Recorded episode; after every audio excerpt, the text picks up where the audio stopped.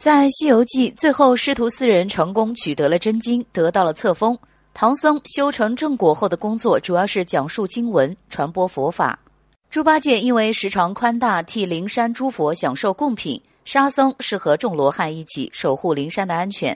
只有孙悟空在成了斗战胜佛后，不知道他的工作职责是什么。悟空既打不了坐，也念不了经，也吃不了多少，那他成佛后到底干什么呢？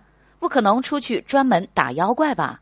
要知道，这时候的孙悟空可不是以前那只随意的猴子了，已经有了自己的庙，修成正果了，已经没了那狂躁的性子，成了一个成熟的猴子了。就算是打妖怪，也没那么多妖怪要打了吧？在取经的路上，大大小小都杀的差不多了，但是更多的是天上的神仙派下来捣乱的，所以妖怪已经没有理由再待下去。虽然如来不愿意承认自己犀牛贺州妖邪遍地。